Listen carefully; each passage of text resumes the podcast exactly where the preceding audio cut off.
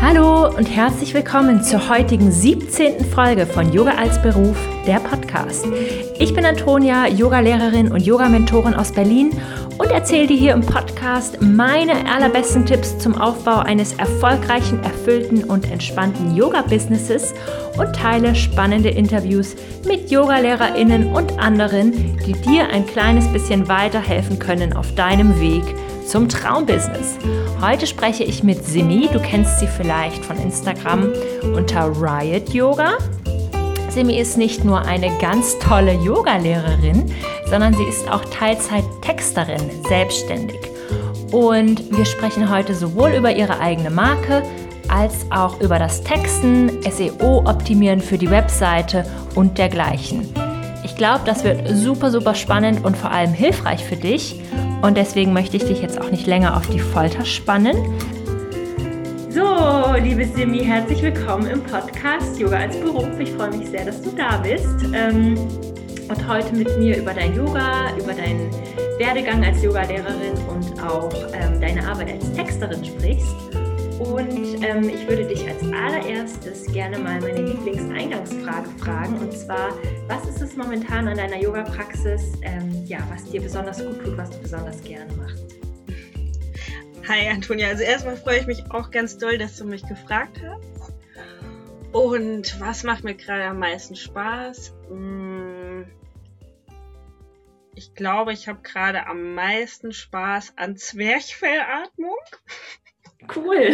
Hört sich ein bisschen komisch an, aber äh, ich habe so äh, durch Pranayama gerade diesen Muskel wirklich spüren und kennengelernt und da mache ich gerade ganz viel mit. Ah, spannend. Ja, das ist einfach so cool, sich da immer besser kennenzulernen. Und dann ja. gerade die Yogalehrerinnen, die lieben echt am allermeisten so diese Feinheiten. Richtig das cool. Stimmt. Ja, ähm, Genau, ich wollte ganz kurz noch die kleine Anekdote für alle erzählen, dass wir uns ja über die Kommentare auf Instagram kennengelernt haben, über eine Community-Aktion bei mir, wo ich darum gebeten habe, dass ähm, ihr euch vorstellt. Und dann habe ich gesehen, dass du als Texterin arbeitest und dachte, das wäre super für den Podcast. Also macht bei Community-Aktion mit man kann euch darüber kennenlernen. Das war so mein kleines Fazit davon. Genau, ich wollte gerne ähm, ja, fragen einfach, ob du der Community mal erzählen könntest, wer du bist, dein Yoga, dein, dein Weg in die Selbstständigkeit, dein Werdegang, was du mit uns teilen möchtest. Ja, gerne. Also ich bin Simi und ich bin Teilzeit-Yoga-Lehrerin, Teilzeit-Texterin, wenn man das so sagen kann. Ähm, mein Weg, es gibt zwei verschiedene Wege natürlich. Erstmal den Texter als Job mache ich schon sehr lange. Hm, kurz nach dem Studium habe ich angefangen, eher journalistisch zu arbeiten, wollte eigentlich eher in die journalistische Richtung gehen, bin da aber nicht wirklich weit gekommen. Also dazu sagen muss ich noch, ich habe Archäologie studiert, was überhaupt gar nichts damit zu tun hat. Aber ich wollte immer eher so in äh, Öffentlichkeitsarbeit, Journalismus rein. Und das hat nicht so wirklich geklappt. Und ich bin dann eher durch Zufall bei dem großen Modeversandhaus mit Z gelandet und habe da angefangen, Texte zu schreiben für Klamotten. Und das habe ich auch viele Jahre gemacht und hauptberuflich vor allem. Bin dann da wieder weg, habe wieder was anderes versucht, weil es war doch schon ziemlich langweilig, immer nur über 100.000 Blue Jeans zu schreiben und sich immer wieder was Neues, Kreatives darüber aufzudenken. da gibt es echt nur so viel drüber zu sagen. Und ähm, bin dann aber mh, mm, ich glaube 2017 oder 16 doch wieder äh, zu meiner alten Firma zurückgegangen, aber als selbstständige Texterin, also habe war nicht angestellt, sondern habe für die äh, selbstständig gearbeitet, weil ich mich nebenher auch selbstständig gemacht hatte mit einem Catering-Business, mein veganes Kuchen-Catering-Unternehmen. Und das beides ging nur vereinbar, wenn man selbstständig beides machen kann wegen mhm. der freien Zeiteinteilung. Ja. Und ich war damit auch sehr, sehr zufrieden, selbstständig zu sein, weil es einfach so viele Freiheiten ergibt und zu sagen, nee, an dem Tag mache ich das, an dem Tag mache ich das, da habe ich vier Stunden Zeit für die Sachen, da habe ich Zeit dafür, das zu machen. Und war super zufrieden, nicht angestellt zu sein, diese Freiheit zu genießen. Und habe dann ähm, mit einer Freundin zusammen, die gerade auf Weltreise war, beschlossen, dass wir eine Yogalehrerausbildung machen. Ähm, sie war halt gerade unterwegs in der Weltgeschichte und meinte so, wenn sie einen coolen Lehrer oder Lehrerin findet, eine coole Schule, dann sagt sie Bescheid und dann komme ich dazu und dann machen wir das zusammen. Und ich hatte dann immer so gehofft, ja, das wird bestimmt Bali oder vielleicht Indien oder so. Aber es wurde dann Thailand. Und sie schrieb dann irgendwann so, ich habe eine super Schule gefunden, die machen genau den Stil, den wir lieben und äh, du musst herkommen und es ist auch gar nicht so teuer. Was nämlich auch finanziell sehr gut war, weil auch durch die Selbstständigkeit ist natürlich am Anfang nicht so viel Kohle da gewesen. Dann habe ich das gemacht im Mai 2018 in Thailand, die 200 Stunden Teacher Training und bin danach zurück nach Deutschland, bin aber dann gleich von Berlin nach Leipzig gezogen, weil ich Berlin einfach satt hatte. Und war dann hier erstmal, ja, habe angefangen, ein paar Studios zu unterrichten und habe weiterhin mich als selbstständige Texterin für verschiedene Agenturen durchgeschlagen. Mhm. Habe dann aber irgendwann gemerkt, dass es ziemlich schwierig ist, immer die Aufträge zu halten oder kontinuierlich Aufträge zu haben, weil das äh, nicht mehr die Agentur war in Berlin, die meine feste, die immer Aufträge hatte sozusagen. Ne? Mhm. Ne? Und dann habe ich hier eine super kleine, nette Agentur gefunden, die mich dann für 20 Stunden fest angestellt haben. Mhm. Und ich trotzdem halt noch meine restlichen, sage ich mal, 20 Stunden mit meinen beiden Selbstständigkeiten, ja. mit dem Yoga und dem Kuchenbusiness, ähm, ja, verbringen kann. Ja, cool. Ich habe deine Kuchenseite auch mal angeschaut. Oh mein Gott, das sieht so gut aus. Machst du das gerade noch?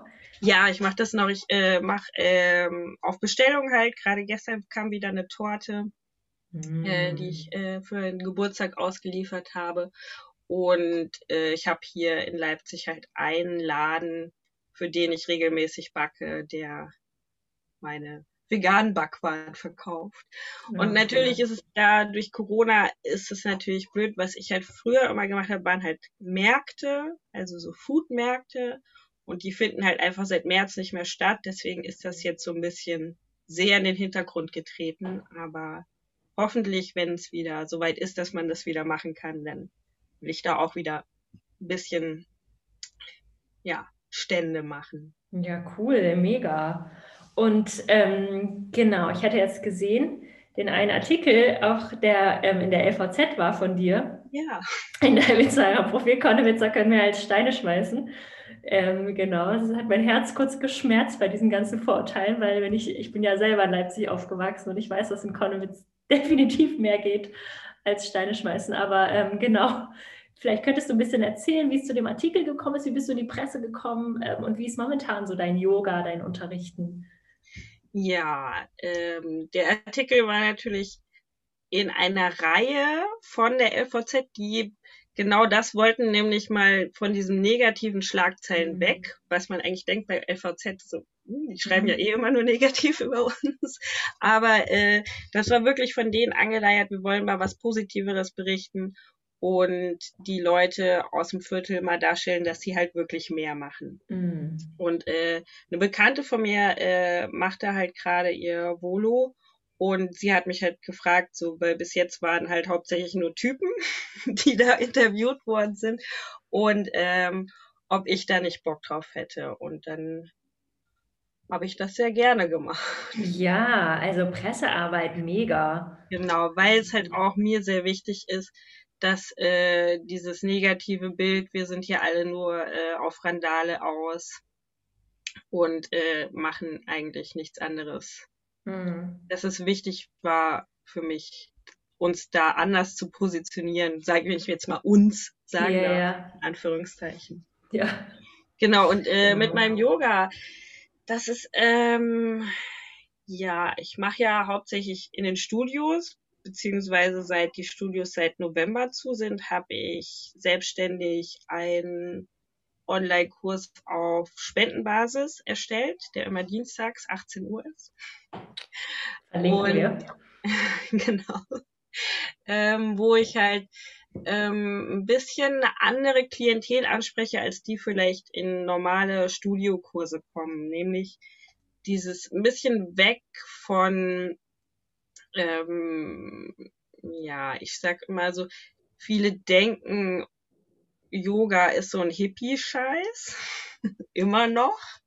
Auch äh, wenn du selber nicht in der Szene bin, bist, drin bist, dann ist das immer noch das Vorurteil, dass wir auf Schaffellen äh, Ja, ja. indische Lieder singen und indische Gurus anhimmeln. Und genau das äh, wollte ich halt mal wirklich die Hemmschwelle runtersetzen, sage ich mir jetzt Ja. mal. Ne? Dass äh, es nicht unbedingt das ein Teil von Yoga ist, sondern dass es um Bewegung von Körper und Atem geht, das auf den Geist wirken kann und dass man dazu nicht irgendein ja, Mantra singen, Räucherstäbchen und den ganzen Scheiß braucht. Ja. Und dazu habe ich dann natürlich noch was ein bisschen Specialigeres gemacht. Ich meine, das gibt es schon. Zum Beispiel äh, Schwarzes Yoga in Berlin bietet das ja auch schon an. Also Yoga mit Metal. Musik und ich habe Cool. das halt auch so ein bisschen in die Richtung so Yoga nicht halt mit Düdel Düdel Düdel und Om Om Om, sondern halt mit Musik, die ich halt gerne höre und die ich finde auch super cool äh, zu Yoga passt. ist halt hauptsächlich so Stoner Doom Musik. Also vielleicht kennt ihr Queens of the Stone Age oder Kaius, die sind so die bekanntesten. Also es ist sehr treibende, aber trotzdem recht ruhige, harte Musik, sag ich jetzt Ja. und die oft vom Rhythmus äh, ganz gut äh, zu Vinyasa Yoga passt. Mhm. Und das habe Ja, ich mit dem Ganzen ja vereinigt, dass ich in der Klasse halt eine, eine Spotify Playlist erstelle. Die kann man sich dann parallel dazu anmachen, wenn man bei mir mitturnt. Ja, okay, cool. Und weißt du, ähm, hast du da Feedback bekommen? Machen das viele, dass sie sich die Playliste anhören? Ja, also es gibt natürlich welche, die machen das nicht, die wollen einfach nur ein bisschen Yoga machen, aber die meisten äh, Leute, die bei mir mitmachen, schreiben immer wieder nach der Stunde, oh, mega geile Playlist, habe ich mir gleich gespeichert, war super, hat wieder super gepasst auf die Asanas und solche Sachen, was Ah. natürlich immer so, oh, danke, danke, Ja. was immer wunderbares Lob für mich ist und mich auch äh, darin bestärkt, das weiterzumachen. Ja, ja, ja, klar, auf jeden ne? Fall. Es ist ja auch irgendwie total eine Nische. Ähm, ja, genau. In unserem Vorgespräch hattest du noch gesagt, dir geht es auch im Yoga um Empowerment. Genau.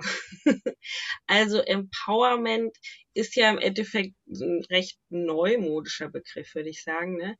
Empowern heißt ja eigentlich jemanden in seine Kraft führen.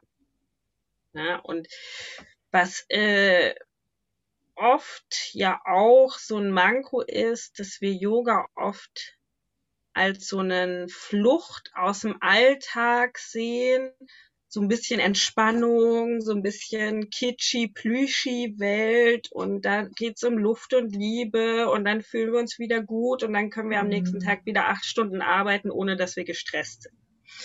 Was halt nicht so ist. Das soll Yoga nicht machen. Also das macht Ja. Yoga natürlich für viele äh, genau den Effekt hat es vielleicht, aber eigentlich geht es ja nicht darum, dass du besser als Rädchen in der Welt funktionierst, in der Arbeitswelt, sondern dass du eigentlich in dir selbst Mut und Kraft und Standhaftigkeit für dich findest, für deine Werte einzustehen und die dann auch in eine Aktivität zu bringen, sage ich jetzt mal. Ne?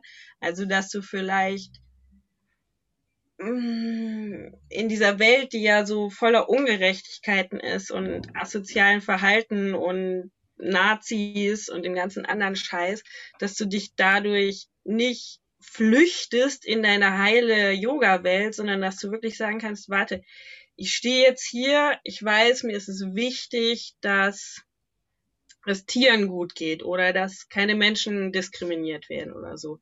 Und dass du aus dem Yoga die Beschäftigung mit dir selbst da wirklich eine Kraft rausziehen kannst, dafür auch mehr einzustehen.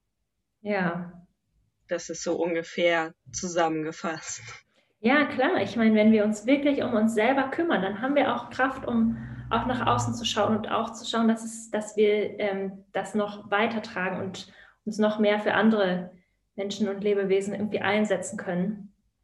Genau, ähm, es darf, es darf halt auch nicht da stehen bleiben, ne? Auf diesem, mhm. okay, ähm, ich habe jetzt meine Me-Time und äh, danach lasse ich mir noch ein Bad ein und dann gehe ich trotzdem wieder ganz normal äh, im Kapitalismus ran schaffen, so, sondern dass du halt ähm, wirklich diese Energie und diese Zuversicht, die du durch das Yoga in dir kanalisieren kannst, auch nutzen kannst. Also das sagen ja auch sogar schon alte Texte. Ich habe jetzt vorgestern eine Passage gelesen, wo ich wieder dachte so, warte mal, das haben ja auch schon die alten Texte gesagt, dass man da nicht stehen bleiben soll. Ja. Ähm, und ich weiß jetzt leider den, den Textstelle nicht mehr. Ja.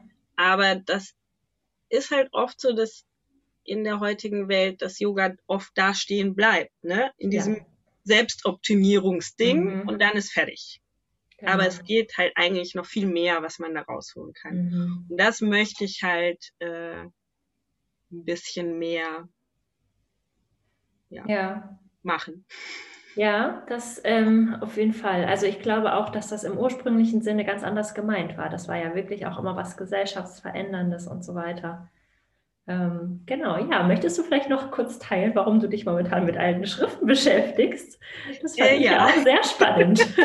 ich bereite mich gerade für meine 300 Stunden Prüfung bei Spirit Yoga vor und habe da bald meine Abschlussprüfung und muss noch eine Abschlussarbeit schreiben und deswegen bin ich gerade sehr äh, stark am Lernen und Lesen.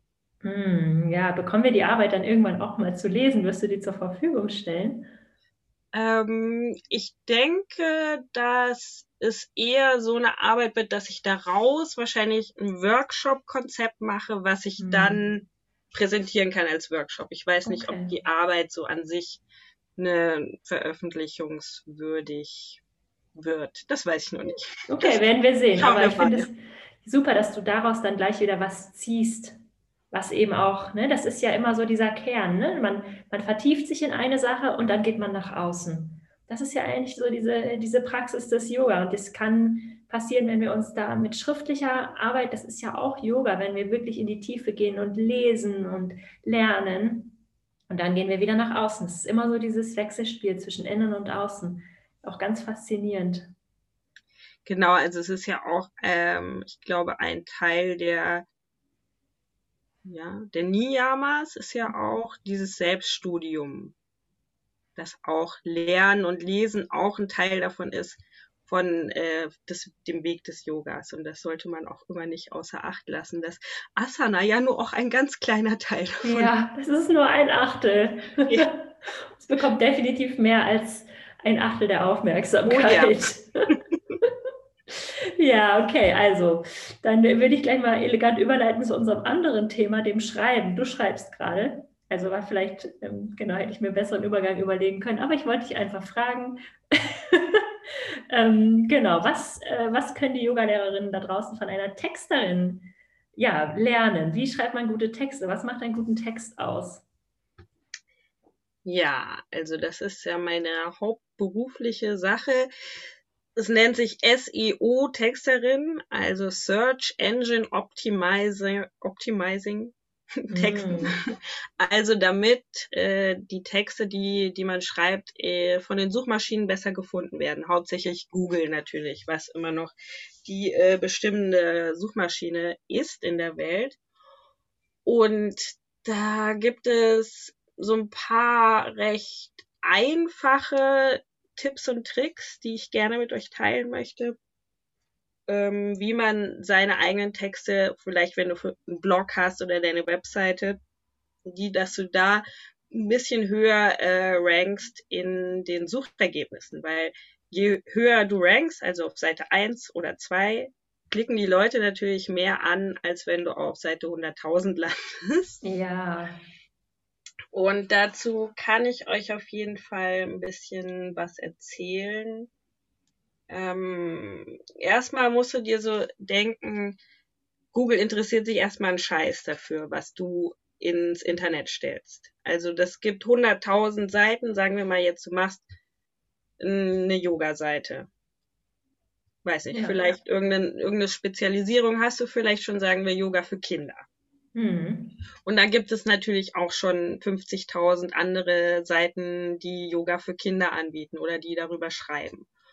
Und dass du da halt äh, wirklich auch gefunden wirst, da gibt's halt äh, bisschen was zu tun, sage ich mal. Also es ist nichts, was man sich einfach mal so ähm, einfach mal so mitnimmt, sondern es, man muss schon ein bisschen Arbeit reinstecken. Ja. Und äh, ganz wichtig ist natürlich dafür, dass du auf deiner Webseite oder deinem Blog oder was immer du jetzt erstellst, dass du halt hochwertigen Content erstellst. Das mhm. ist erstmal so das Wichtigste. Also deine Texte ähm, sollten einen Mehrwert bieten, sagen wir mhm. immer. Ne? Mhm. Sollte nicht der hunderttausendste Text über das Thema äh, XY sein, sondern es sollte irgendwas bieten, womit die Leute was anfangen können. Ja. Sagen wir jetzt mal, du schreibst über Yoga für Kinder und es gibt jetzt schon 100.000 Blogbeiträge dazu, wie Yoga Kindern helfen kann, dass sie sich besser konzentrieren, sage ich jetzt mal mhm. so.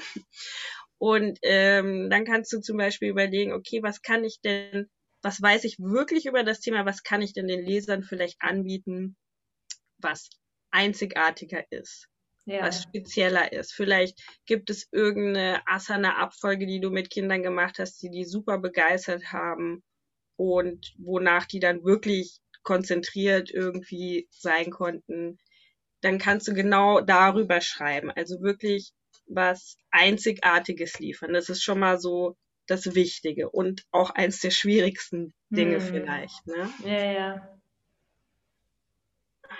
Denn wenn du halt ja nicht keine Spezialisierung, sag ich mal, da findest für deine Texte, dann gehst du halt in der Masse einfach unter.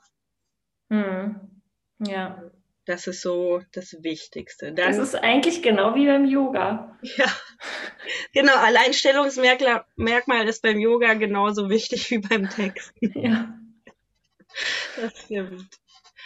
Ja, und dann äh, ist natürlich das erstmal schon mal ganz gut, wenn du da was Einzigartiges hast. Mhm. Das heißt aber noch lange nicht, dass wenn jetzt jemand trotzdem Yoga für Kinder eingibt, dass Google sagt so, oh, guck mal, die hat jetzt hier super tollen neuen Content, die das lade ich mal auf Stufe 1, sage ich jetzt mal.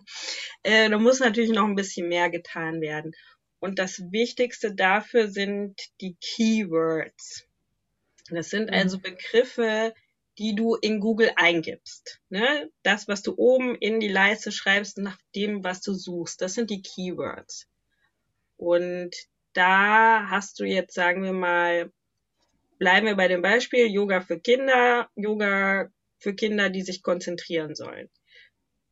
Überleg dir also, was gibt denn der Sucher, der deinen Artikel, der sich für deinen Artikel interessiert, was gibt der in die Leiste ein? Also Yoga, Kinder, Konzentration zum Beispiel, diese mhm. drei Sachen. Und dazu kannst du dir dann ein Keyword-Tool äh, anschauen. Es gibt halt welche, die sind umsonst. Kannst du dir ähm, im Internet diese Keywords halt mal eingeben und dann spuckt er dir aus, was wird denn wirklich darunter am häufigsten hm, gesucht. Spannend. Sagen wir mal, du gibst nur Yoga für Kinder ein in äh, das Tool und dann spuckt er dir für au vielleicht aus Yoga für Kinder Mama. Weil mit Mama Kinder, ne? Gibt's ja, ja auch. Ja. Und dann siehst du halt so eine so ein Ranking welche äh, Sachen am häufigsten gesucht werden. Und dann schaust du halt, was passt denn jetzt vom Thema gut zu meinem Artikel, was ich schreiben will und äh, ist auch hoch gerankt. Das, da entscheidest du dich dann für eines der am höchsten gerankten Keywords und dann nimmst du das als ein Hauptkeyword für den ganzen Text. Also heißt das dann, ich werde das dann ganz oft verwenden? Teilweise. also du darfst es jetzt auch nicht hunderttausendmal Kinder, Kinder, Kinder, Kinder, Kinder. Genau. Dann sagt nämlich Google auch wieder, da hat jemand Keyword Stuffing betrieben und dann rankt mm. er dich auch wieder schlechter. Und da ist dann die Feinarbeit ganz wichtig, dass man das halt an relevanten Stellen einsetzt. Also zum Beispiel sollte es dein Titel sollte natürlich genau das enthalten, das Keyword. Genau in der Reihenfolge, wie es halt geschrieben wird. Und dann musst du es ein paar Mal auch an speziellen Stellen einsetzen. Wenn du weißt, was ein Title Tag ist, dann sollte es darin sein. Ähm, und in der Meta-Beschreibung, das sind diese Sachen, wenn du was in Google eingibst, dann zeigt er dir ja nicht nur eine Website an, sondern auch so einen kleinen Text und ähm, eine Überschrift. Das sind diese ja. beiden Sachen. Das kannst du, wenn du ähm, zum Beispiel mit WordPress arbeitest, ganz einfach mit äh, dem Tool Yoast äh, befüllen, dass du da was reinschreibst. Da muss das Keyword auch auftauchen. Dann sollte es ein paar Mal so ein Zwischenüberschriften auftauchen. Also du hast eine hm. Hauptüberschrift, dann ja. vielleicht zwei, drei Zwischenüberschriften, da sollte es auch auftauchen. Und dann ein paar Mal immer mal wieder in dem Text, aber nicht so, dass man den Text dann nicht mehr lesen kann. Okay, okay. Das, ja, ist, dann, ja. das ist dann so ein bisschen das, was äh, ein bisschen Erfahrung und Feinarbeit vielleicht auch bedarf, dass es halt trotzdem noch ein lesbarer Text ist und dass die Leute, die den Text lesen, trotzdem nicht denken, die hat den Text hier jetzt nur geschrieben, dass hier der gut rankt. Ja, ja. Das darf man dann nicht vergessen, sondern es geht immer noch, dass dein Inhalt besonders ist. Hm. Das sind okay. so die wichtigsten Punkte. Das habe ich noch nie irgendwo gehört. Das ist echt, für mich ist es gerade so mind-blowing. Ja. Das sind so, sind so die wichtigsten ja. Punkte äh, meiner Arbeit, wie man halt, ähm, ich mache ja hauptsächlich für Marketing, also für Online-Shops, die Sachen, ähm, wie man da halt die recht hoch ranken lässt. Okay. Okay, wow. Richtig gut. Und ähm, hast du ein Keyword-Tool, was kostenlos ist, was du uns empfehlen könntest? Also ich nehme das über Suggest, aber das bietet halt auch nur ein paar Analysen pro Tag an. Dann okay. halt auch, kostet es auch was. Es schreibt sich Uber Mm. Suggest. Suggest, okay. Ich verlinke das mit in den Show Notes. Genau.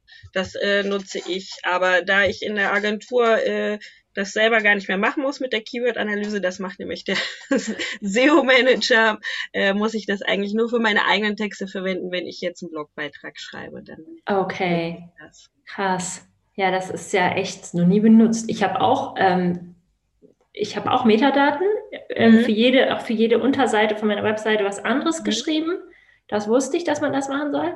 Aber ich habe da überhaupt nicht geguckt, welche Wörter ich da verwenden soll. Ich habe da einfach so genau. einfach mal so in die Tasten gehauen. Ja, ja, das, ist, gute, ja. das ist auf jeden Fall, äh, mit den Metas machst du es auf jeden Fall schon mal äh, für Google so, ah ja, da hat jemand Ahnung und äh, mhm. da hat mhm. sich jemand Mühe gegeben. Und sobald du halt auch überhaupt ein Meta äh, Title und Tag drin hast, ist es schon mal besser als nichts. Mhm. Weil du siehst ja vielleicht oft, wenn du irgendwas bei Google eingibst, dann steht da irgendein Quatsch drin und du denkst so, okay, da klicke ich schon gar nicht drauf, das hört sich total ja. an. Ja, okay. Das ist auf jeden Fall sau wichtig. Ja, ja, mega. Wenn man da nach gut. oben kommen möchte. Mhm, ja. Und genau, hast du sonst noch irgendwie einfache Tipps, wie man, wie man Texte generell so ver verbessern kann. Wir schreiben ja alle mittlerweile dann doch auch viel. Man schreibt ja auch Posts und so. Da gibt es so viel, auf was man achten kann.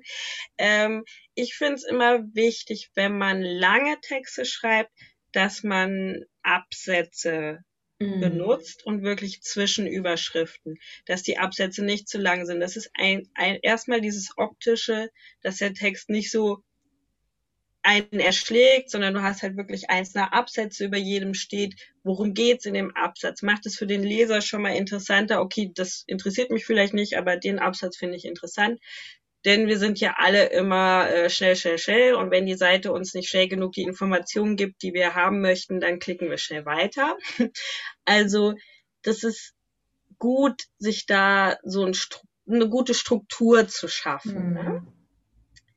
Dann ist natürlich auch gut, so mal zwischendrin so ein paar Listen zu machen, also diese typische Stichpunkte, mhm. Weil die lockern den Text auch optisch auf und du kannst halt zum Beispiel die wichtigsten Aussagen deines Textes nochmal kurz zusammenfassen und jemand, der wirklich nicht viel Zeit hat und wirklich nur drüber mhm. scannt über den Text, dass er da nochmal schnell, ah ja, das finde ich gut, interessant, jetzt habe ich Infos bekommen. Ne? Ja. Ist auch gut. Und ja, möglichst kurze Sätze und Wörter benutzen ist auch so ein Tipp, ja. der äh, ja auch im Journalismus ja eigentlich gebräuchlich ist. Ne? Ja, Wir müssen da immer an den Leser denken, der vielleicht nicht ganz so konzentriert ist, nicht so Bock hat auf Schachtelsätze, die mhm. total schwer zu verstehen sind. Konzentriere dich lieber darauf, kurze Sätze zu schreiben und ja. nicht so lange Wörter, weil wir sind im Deutschen ja auch, wir können so hunderttausend Wörter aneinander rein, haben ein neues Wort. Ja, ja das, das stimmt. liest sich nicht schön. Keine Inspiration bei Thomas Mann suchen, bitte. Nein, auf gar keinen Fall. Und ähm, was auch gut ist, ist aktives Schreiben, also das Passiv vermeiden. Das ist erstmal so, hä, habe ich okay hm. irgendwann mal in der Schule gehört, weiß ich auch nicht mehr so genau, was das ja, ist. Also möglichst, Leistungskurs. also möglichst ähm, ja. nicht schreiben, das wird dazu führen, also dieses wird werden könnte, das ist passiv, mm. sondern schreibt, das führt dazu. Okay. Und dieses werden, diese ähm, Passivkonstruktion sollte man mm. möglichst wenig verwenden. Okay. Auch weil es für den Leser angenehmer ist und Na klar man sich selber angesprochener fühlt. Weil wenn du versuchst, einen Text umzuschreiben, der ganz viele Passivformulierungen hat, dann wirst du irgendwann merken, du schreibst viel oft öfter den Menschen, der den Text liest, an, indem du du mm. oder ihr benutzt. Und dadurch mm. wird der mm. Text viel persönlicher für die Menschen und ja. liest sich schöner. Mhm. Ja, das äh, macht total Sinn. Ich rate das ähm, gerade auch in meinem Mentoring-Programm, wenn wir dann so ganz spezifisch für die Zielgruppe schreiben üben, dann so, gib den Leuten ähm, Quick-Tipps mit. Die müssen den Text lesen und dann sofort, das muss so simpel sein, dass man sofort das Gefühl hat, man kann irgendwie was draus mitnehmen, was umsetzen, was lernen. So, so dieser genau. schnelle Mehrwert irgendwie. Das ist super ja. wichtig. Wo du gerade sagst, Zielgruppe ist natürlich auch ein ganz wichtiges Thema. Eines meiner äh, Dinge, die ich mit jedem Kunden immer wieder äh, am Anfang bespreche, was ist denn überhaupt deine Zielgruppe? Und wie kann ich dafür schreiben? Also ich habe ja. ja viele verschiedene Kunden von dem Gardinenshop für Ömmchens bis zu den super coolen Fahrradgimmicks. Und natürlich kann ich nicht für jeden Shop in der gleichen Sprache vielleicht auch schreiben. Ne? Die, die Omis ja. lesen gerne was über hübsche Gardinen und Dekoration und äh, der Fahrradshop möchte halt coolen Lifestyle yeah. Und da ist es halt ganz wichtig, vorher zu definieren, wen will ich denn eigentlich erreichen mit meinen Texten. Wenn du jetzt Yoga-Beiträge für Kinder Sachen schreibst und Muttis deine Zielgruppe sind, sind sie ja dann im Endeffekt, ja. dann kannst du nicht äh, für, äh, sagen wir mal, hm, ja, Yogis schreiben, die keine Kinder haben, ist jetzt ein blödes Beispiel, aber ihr versteht ungefähr, was ich ja, meine. Doch, ja? Klar, man schreibt das dann einfach in so einer bisschen anderen Sprache und dann vielleicht auch ein bisschen kurz, weil Mütter haben nicht so viel Zeit. Vielleicht.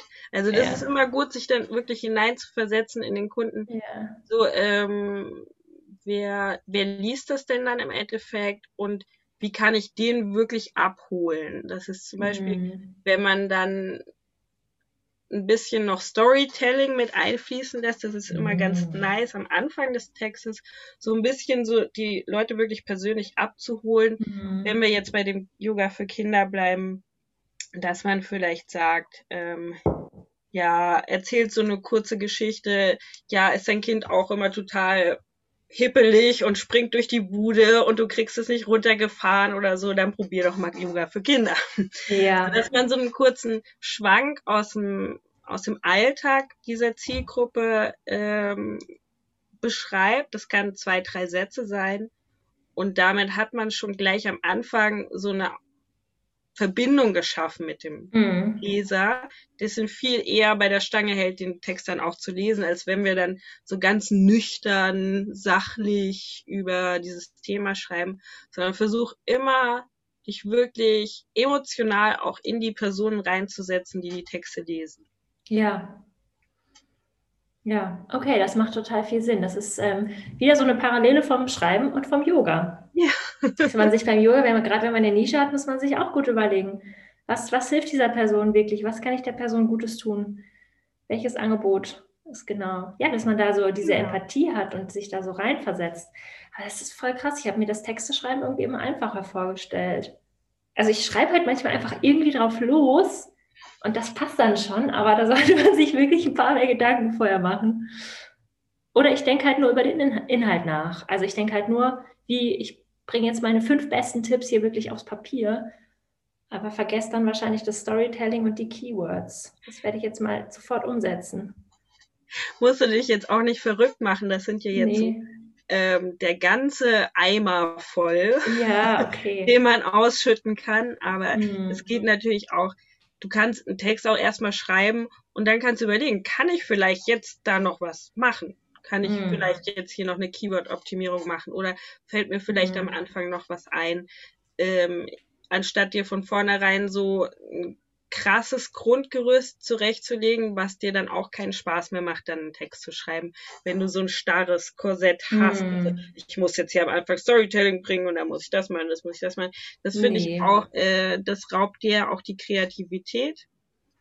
Ähm, ja. ich finde es besser erstmal, wenn man Ideen hat, darauf loszuschreiben und dann im Nachhinein zu schauen, was kann ich verbessern, was kann ich optimieren, was kann mhm. ich nochmal mhm. umstellen, wie kann ich strukturieren, ja. ähm, finde ich besser. Ja, ja, ja, stimmt, das ist auch ein guter Tipp. Ja, und wahrscheinlich auch nicht so sehr abweichen von der, von der eigenen Sprache, wenn man jetzt keine, man muss ja keine hochpoetische Sprache verwenden, ähm, wenn man die auch nicht normal, wenn man normalerweise nicht so redet. Es gibt ja Menschen, die das auch in ihrem normalen Sprachgebrauch verwenden, aber nicht so sehr von abzuweichen, wer man ist als Person, weil es ja auch immer irgendwie noch mit rüberkommt. Genau, also das ist natürlich, mach, kommt, kommst du wieder auf das Thema der Authentizität auf jeden ja. Fall. Finde ich auch sehr wichtig, wenn du jetzt halt für deinen eigenen, dein eigenes Yoga-Business schreibst, ist das natürlich das Allerwichtigste. Ich jetzt, die sich für die verschiedenen Kunden reinsetzen muss, ich habe natürlich dann ein ganz anderes Repertoire. Ich kann halt dann ja. auch für die Omi schreiben, die sich gerne Spitzengardinen ans Fenster hängt und genauso für, für den Fahrradtypen. Aber das ja. ist, äh, wenn man selber für sich schreibt, ist natürlich wirklich, bleib bei dir und äh, schreib so, wie du auch normal redest, sage ich mal. Das ist ja. genauso wichtig, auch im Yoga-Unterricht. So oft bekommt man in einem Teacher-Training oder man bekommt selber durch die Einflüsse, die man sich anguckt, die Videos, die man sich anguckt, den Unterricht, wo man hingeht, so ein bestimmtes Bild, wie man zu reden hat. Mhm. Es gibt ja auch dieses typische, äh, oh Gott, die redet ja wie ein Yoga-Lehrerin. Ja. Ja, und dann atme ein und dann atme aus. Und dann fühle hier und fühle deinen Ellenbogen und fühle deine Ohrläppchen. Und ja. so total soft und äh, wo du denkst, oh Gott, ich schlaf gleich ein und das habe ja. ich schon hunderttausend Mal gehört. Das finde ich halt ganz wichtig, dass man wegkommt von diesem Kopieren von anderen. Es kann natürlich sein, dass dir das super geil gefällt und du möchtest unbedingt so sein und so unterrichten, dann mach das weiter so, aber versuch nicht jemand anders zu sein. Ja. Und das kannst du am allermeisten mit deiner Sprache, so wie du in deinem Alltag redest. Ich sag auch nicht, wenn, wenn ich unterrichte, setz dich auf dein Gesäß, sondern ich sag dann, setz dich auf deinen Arsch. Ja. Oder vielleicht auch mal Po. Ja. Aber ja, klar, bleib authentisch. Genau, also das Verstellen, das bringt überhaupt nichts und genau dieses Verstellen schreckt die Leute ja auch eher davon ab, ja. zu dir zu kommen. Weil die ja. möchten nicht so ein das hunderttausendste Yoga-Püppchen vorne stehen, die einfach mm. nur dieselben Sachen sagt wie alle anderen auch. Genau. Und man baut sich als Solo-Selbstständiger auch meistens wirklich eine Personenmarke auf und die muss vor deiner Persönlichkeit nur so strotzen in deinen Texten, wie du redest, deine Arbeit in deiner Nische. Das muss, die muss ganz von dir ausgefüllt sein. Persönlichkeitsentwicklung ist da ein mega wichtiger Schritt natürlich, das darf sich verändern, aber ne, der Kern, der, du bist du und das ist deine Marke. Das ist mega Auf wichtig. Jeden. Und ich meine, wir haben dadurch, dass wir äh, Yoga-Lehrerinnen sind, ja eigentlich schon so eine große Persönlichkeitsentwicklung dann auch schon hinter uns und haben auch durch die Praxis doch mehr schon zu uns selbst gefunden, was ja auch unser Ziel irgendwie ist mit der Praxis, ne? mehr wir selbst zu sein, mhm. zu uns zu finden, unser Innerstes kennenzulernen, wirklich diese, was uns von außen aufgedrückt wird, langsam abzulegen. Und genau das geht ja eigentlich dann noch einen Schritt weiter. Mhm, ja. Das dann auch wirklich zu sagen, hey, ich bin so, wie ich bin und ich finde mich eigentlich auch ganz cool so und dann kannst du auch so rausgehen in die Welt und dann kommt es auch an. Ja, ja, mega gut. Ja, echt cool, spannend. Danke dir für diese Ausführung. Das ist super hilfreich. Ähm, echt für die Yogis und Yoginis da draußen. Ähm, wenn man jetzt mit dir in Kontakt treten möchte, also deine Yogastunde besuchen, deine, deine Cupcakes kaufen, Wie kann man dich finden? Ja, danke dir nochmal.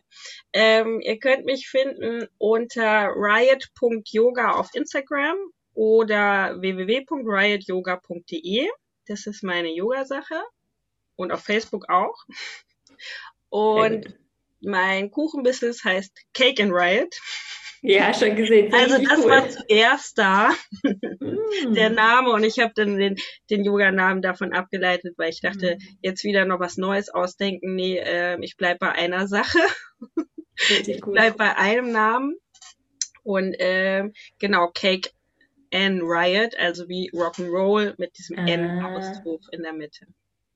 Cool, richtig cool. Und da cool. könnt ihr mich auch auf der Website www.cakenriot.de oder auch auf Instagram und Facebook Cake and Riot. Okay, das werde ich alles auf jeden Fall in den Show Notes verlinken. Danke. Ähm, genau, gibt es noch irgendwas, was du noch zum Abschluss unbedingt sagen möchtest? Ähm, erstmal vielen, vielen Dank für das Interview. Es hat mich super gefreut, äh, dass ich meine Expertise sozusagen teilen kann, weil oft äh, bleiben ja solche sage ich mal, speziellen Berufs, ja, wie soll ich sagen, hm, Geheimnisse sind es ja nicht, ja. aber äh, das, was ich halt mache, was aber auch vielen Leuten nützlich sein kann, ja oft im Hintergrund, so dass man das vielleicht gar nicht weiß. Ja. Und ich freue mich sehr, dass ich das mit dir und allen Zuhörerinnen teilen durfte. Ja, danke dir. Es war auf jeden Fall mega spannend, mega die Einblicke und auch für mich gleich wieder voll der Mehrwert und ein paar Sachen, die ich direkt umsetzen werde. Also ich kann hier wirklich in diesem Podcast nur lernen. Danke dir. Cool, das freut mich. Wenn dir diese Podcast-Folge mit Simi gefallen hat, dann lass mir doch super gerne eine 5-Sterne-Bewertung bei iTunes da, schreib mir eine E-Mail, eine Nachricht auf Instagram. Ich freue mich über jeglichen Kontakt, den du zu mir aufnimmst und immer auch über Feedback zum Podcast. Wenn du weitere Fragen hast, kannst du sie auch immer an mich stellen. Du kannst auch super gern bei Simis Yoga Membership mal vorbeischauen. Und ich wünsche dir bis dahin noch einen Happy Yoga Business Aufbau. Deine Antonia.